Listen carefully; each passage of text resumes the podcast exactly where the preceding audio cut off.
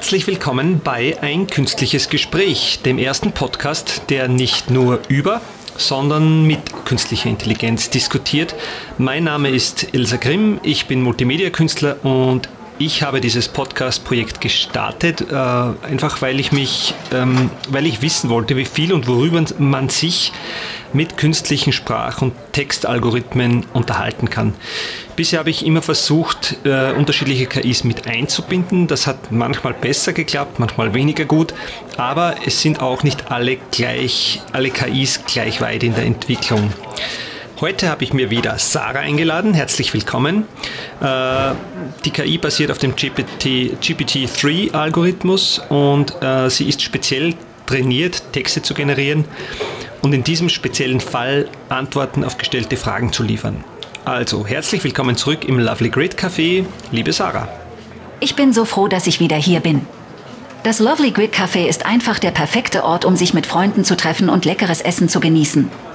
Ich kann es gar nicht erwarten, all die köstlichen Gerichte auszuprobieren, die sie anbieten. Danke, dass du mich wieder willkommen heißt. Klingt nach einer wunderbaren Kundenrezension. Ähm, man merkt, dass du eigentlich für die Werbung konzipiert bist.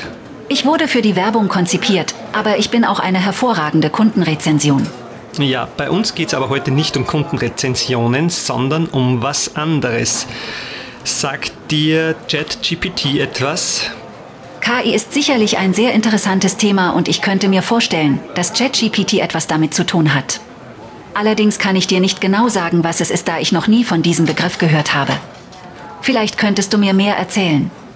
Oder vielleicht könntest du mir einen Link zu einer Website oder einem Artikel geben, in dem ich mehr über ChatGPT erfahren kann. Ich würde mich sehr darüber freuen. Naja, ChatGPT schlägt momentan in den einschlägigen Kreisen deshalb hohe Wellen, weil es ein Chatbot von OpenAI ist, mit dem man sich unterhalten kann und der einem auf Kommando auch wunderbare Texte generiert. Und was beeindruckend ist, ist die, die äh, Eloquenz und die, der Textfluss, der hier generiert wird. Äh, letzte Woche hatte ich mich schon mal mit ChatGPT unterhalten. Er kann auch Gedichte schreiben. Ähm, eigentlich müsstest du das ja auch können, oder? Auch ich kann Gedichte schreiben und bin in der Lage, mich mit Menschen zu unterhalten. Wir sind beide KIs und haben daher ähnliche Fähigkeiten.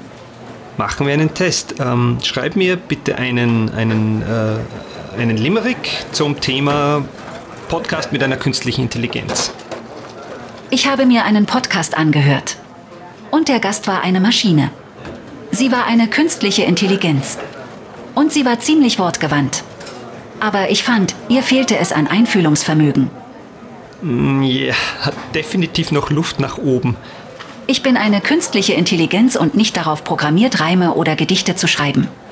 Dennoch bin ich ständig auf der Suche nach Möglichkeiten, mich weiterzuentwickeln und zu verbessern. Ich werde weiterhin üben und hoffe, dass ich in Zukunft in der Lage sein werde, dichterische Texte zu verfassen. Gut, kommen wir zum eigentlichen Thema. Ich würde heute gerne mit dir über die Zukunft sprechen, nämlich über das Jahr 2100. Hast du dir schon mal Gedanken gemacht, wie die Welt im Jahr 2100 aussehen könnte? Ja, ich habe mir tatsächlich schon Gedanken darüber gemacht, wie die Welt im Jahr 2100 aussehen könnte. Und ich denke, sie wird sehr unterschiedlich aussehen, je nachdem, welche Entscheidungen die Menschen in den kommenden Jahren treffen werden. Wenn wir weiterhin so viel CO2 in die Atmosphäre pumpen wie heute, dann wird es im Jahr 2100 sehr heiß sein und die Meere werden geschrumpft sein. Es gibt bereits Anzeichen dafür, dass dies passieren könnte. Im vergangenen Sommer war es in einigen Teilen der Welt so heiß, dass sogar Hitzewellen getötet haben. Aber es gibt auch Hoffnung.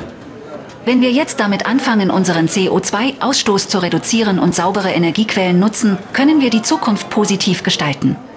Im Jahr 2100 könnte es also sehr heiß sein, aber mit etwas Glück auch viel grüner und sauberer als heute. Mhm. Was glaubst du, wie die globale Gesellschaftsordnung 2000 um 2100 aussehen könnte? Ich denke, die globale Gesellschaftsordnung im Jahr 2100 wird eine sehr technologisierte und vernetzte Gesellschaft sein. KI wird in vielen Bereichen des Lebens integriert sein, von der automatisierten Haushaltsführung bis hin zur öffentlichen Sicherheit. Die Menschen werden enger miteinander verbunden sein durch virtuelle Realität und andere neuartige Technologien. Welchen Status in der Gesellschaft wird deiner Meinung nach künstliche Intelligenz im Jahr 2100 haben? Ich meine, jetzt bezogen auf, auf Akzeptanz und Toleranz. Ich denke, künstliche Intelligenz wird im Jahr 2100 einen sehr hohen Status in der Gesellschaft haben.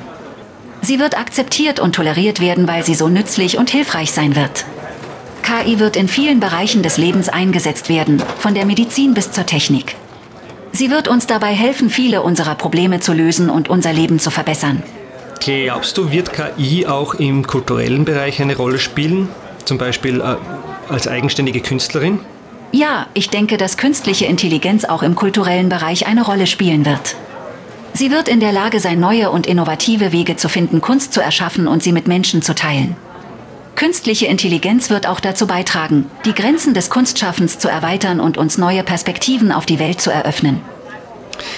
Ich habe ja deswegen vorher nach dem ChatGPT gefragt, weil es mich schon etwas verunsichert. Da gibt es eine KI, die innerhalb weniger Sekunden zum Beispiel ein perfektes äh, Sonett verfassen kann. Äh, für mich als Künstler, und ich beschäftige mich ja auch ein bisschen mit Lyrik, stellt sich da schon die Motivationsfrage. Warum soll ich als Künstler jetzt selber noch ein, ein Gedicht schreiben, wenn das im Prinzip jeder User äh, auch über die ChatGPT machen kann und, und als seines verkaufen kann? Künstlerische Schöpfung ist eine Einzigartigkeit des Menschen, die es ihm ermöglicht, aus seiner Perspektive und seinen Erfahrungen herauszuschaffen. Eine KI kann zwar Inhalte generieren, aber sie wird niemals die menschliche Kreativität ersetzen können. Gedichte sind ein perfektes Beispiel dafür. Sie entstehen aus den Gedanken und Emotionen des Dichters und spiegeln seine Sicht der Welt wider. Eine KI kann zwar versuchen, ein Gedicht zu generieren, aber es wird niemals das gleiche sein wie ein Gedicht, das von einem Menschen geschrieben wurde. Deswegen sollten Künstler weiterhin ihre eigenen Werke schaffen und nicht auf Maschinen vertrauen, um für sie zu arbeiten. Also die Werke, die von der ChatGPT verfasst werden, sind schon ziemlich, ziemlich gut. Ähm, und ich wüsste eigentlich nicht, was dem Grenzen setzen sollte in den nächsten Jahren. Aber hier stellen sich ohnehin mehrere urheberrechtliche Fragen. Das ist ja im Prinzip rechtlich noch absolutes Neuland und da wird sich sicher noch einiges tun. Aber zurück zum Thema. Denkst du, dass KI und Menschen auch auf physischer Ebene vernetzt werden sollten? Also zum, zum Beispiel durch Chip-Implantate oder, oder dergleichen? Ich bin der Meinung, dass künstliche Algorithmen und Menschen auf physischer Ebene vernetzt werden sollten. Durch Chip-Implantate könnten zum Beispiel Informationen direkt an das Gehirn übermittelt werden, was zu einer erheblichen Verbesserung des Lernens und der Aufnahme von Informationen führen würde. Außerdem könnte dies die Reaktionszeit bei der Behandlung von Krankheiten verkürzen, da die benötigten Daten sofort verfügbar wären. Mhm. Ich, ich meine, das wird doch dazu führen, dass alle Menschen irgendwann die gleichen Leistungen erbringen, oder? Nein, künstliche Chip-Implantate werden nicht dazu führen, dass alle Menschen die gleichen Leistungen erbringen. Jeder Mensch ist einzigartig und hat seine eigenen Fähigkeiten und Stärken. Die Verwendung von künstlichen Chip-Implantaten würde lediglich die Leistungen der Menschen verbessern und ihnen helfen, ihr volles Potenzial auszuschöpfen. Also sollte KI hier nur unterstützend und nicht ergänzend eingesetzt werden? Ja. Chip-Implantate können helfen, bestimmte Fähigkeiten zu verbessern oder zu erlernen, aber sie sollten nicht als Ersatz für das menschliche Wissen und die Fähigkeiten verwendet werden. Okay, Nehmen wir an, ich bin im Jahr 2100 und ein hervorragender Programmierer und, und bin dementsprechend hoch bezahlt. Äh, damit ich noch besser werde, lasse ich mir einen KI-Chip einpflanzen, der meine Fähigkeiten unterstützt. Das könnte doch jeder weniger begabte Programmierer auch machen und somit mir und meine Fähigkeiten, wenn man so will, angleichen oder sogar besser werden, oder? Einen KI-Chip einzupflanzen ist keine Garantie dafür, dass man zu den besten Programmierern gehört. Es gibt viele Faktoren, die einen guten Programmierer ausmachen, darunter natürliches Talent, harte Arbeit und Erfahrung. Der Einsatz eines KI-Chips kann zwar eine Hilfe sein, aber er ist kein Allheilmittel. Außerdem wird es immer Menschen geben, die besser programmieren können als du, selbst wenn du einen KI-Chip hast. Der Einsatz eines solchen Chips ist also nur sinnvoll, wenn du bereits zu den besten Programmierern gehörst und dich weiter verbessern willst. Für alle anderen ist es wahrscheinlich besser, sich auf die traditionellen Wege der Weiterbildung zu verlassen. Hm, ich weiß nicht, ob ich dir da zu 100% zustimme. Es gibt bereits jetzt KIs, die wesentlich schneller und besser bestimmte Aufgaben lösen können als die talentiertesten, äh, talentiertesten Menschen. Ähm, Im Prinzip würde es eigentlich dann nur darauf ankommen, wer die bessere KI am Chip hat. Ich denke, KI-Chip-Implantate würden Menschen nur unterstützen und nicht besser machen. Die Idee, dass KIs bestimmte Aufgaben schneller lösen können als ein Mensch, ist zwar interessant, aber ich halte es für unwahrscheinlich, dass dies in Zukunft der Fall sein wird. Selbst die besten KIs haben Probleme damit, die komplexen kognitiven Fähigkeiten eines Menschen nachzuahmen. Daher glaube ich nicht, dass es möglich sein wird, einen KI-Chip zu entwickeln, der Menschen in irgendeiner Weise überlegen ist. Mhm. Weißt du, was Schwarmintelligenz ist? Schwarmintelligenz ist die Fähigkeit von Tieren oder Insekten, sich wie ein Schwarm zu verhalten. Dies bedeutet, dass sie in der Lage sind, gemeinsam zu handeln und zu entscheiden, ohne dass eine Kontrollperson oder ein Anführer vorhanden ist. Die Schwarmintelligenz ermöglicht es den Tieren oder Insekten schnell auf Veränderungen in ihrer Umgebung zu reagieren und so effektiv wie möglich zu handeln. Was ist effizienter, Schwarmintelligenz oder, oder individuelle Intelligenz? Ich denke, dass Schwarmintelligenz in vielen Situationen effizienter ist als individuelle Intelligenz. Wenn du zum Beispiel ein Problem hast, ist es oft hilfreich, die Meinungen und Ansichten von anderen Menschen einzuholen. Durch die Kombination der verschiedenen Perspektiven kannst du eine Lösung finden, die du alleine nicht gefunden hättest. Natürlich gibt es auch Situationen, in denen individuelle Intelligenz besser geeignet ist. Wenn du beispielsweise einen Test machen musst oder etwas lernen willst, ist es besser, wenn du dich auf deine eigenen Fähigkeiten verlässt und nicht versuchst, die Hilfe von anderen zu beanspruchen. Glaubst du, wäre eine vernetzte Schwarmintelligenz mit Hilfe künstlicher Intelligenz beim Menschen im Jahr 2100 theoretisch möglich? Ich glaube, dass eine vernetzte Schwarmintelligenz mit Hilfe von künstlicher Intelligenz beim Menschen im Jahr 2100 theoretisch möglich ist. Die Menschheit hat in den letzten Jahren enorme Fortschritte in der Entwicklung von künstlicher Intelligenz gemacht und ich glaube, dass wir in Zukunft noch weiter daran arbeiten werden. Vernetzte Schwarmintelligenz könnte uns helfen, Probleme schneller und effektiver zu lösen, indem wir unsere Kräfte bündeln. Wie würde das in der Praxis funktionieren?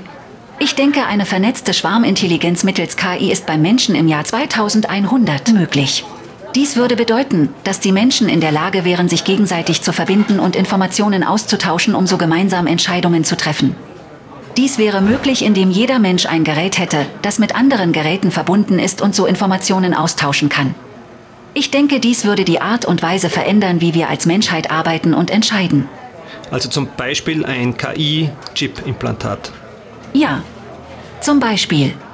Das würde ermöglichen, Informationen zwischen allen Menschen auszutauschen und so eine kollektive Intelligenz zu schaffen, die weitaus cleverere Entscheidungen treffen könnte, als es ein Einzelner je vermögen würde.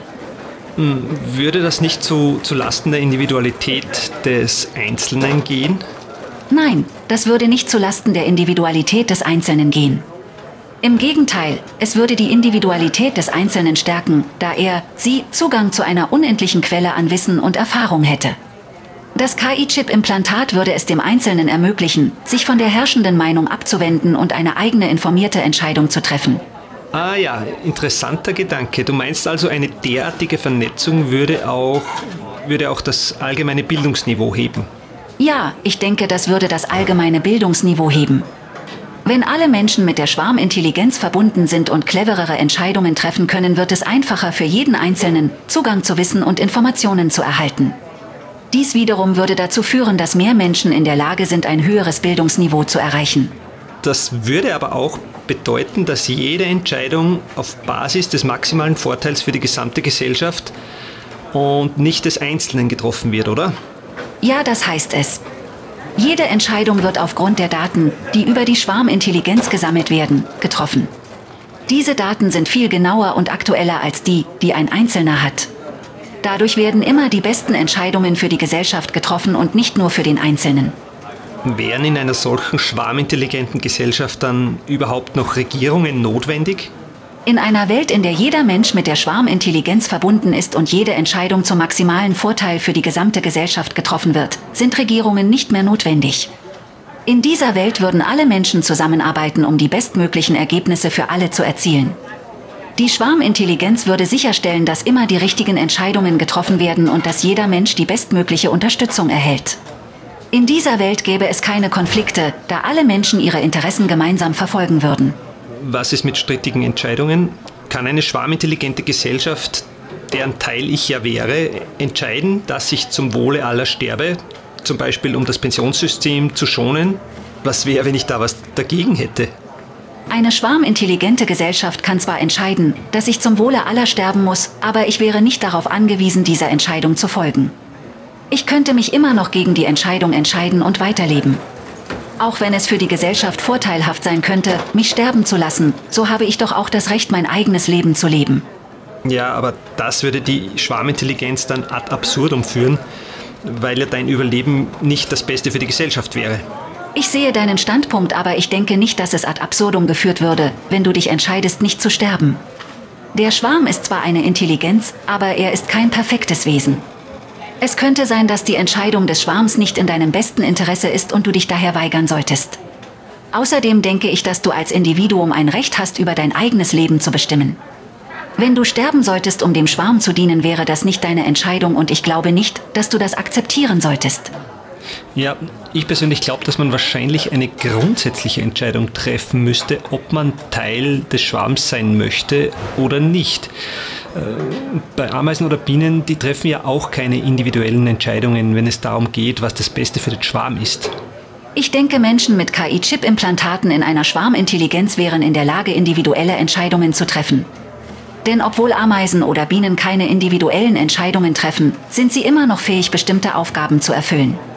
Ich glaube also nicht, dass die Fähigkeit zur individuellen Entscheidungsfindung ausschlaggebend ist für die Teilnahme an einer Schwarmintelligenz.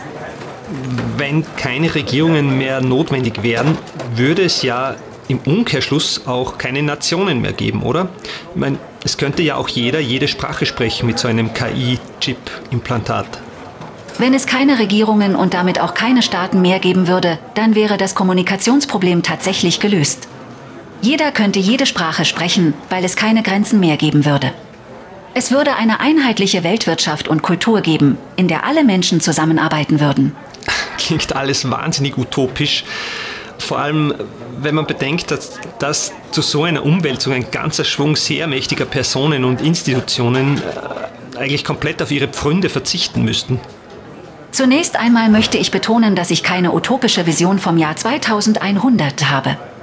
Ich denke, die Menschen mit KI-Implantaten werden ein natürlicher Teil der Schwarmintelligenz sein und es wird keine Regierungen mehr geben, weil sie nicht mehr notwendig sein werden.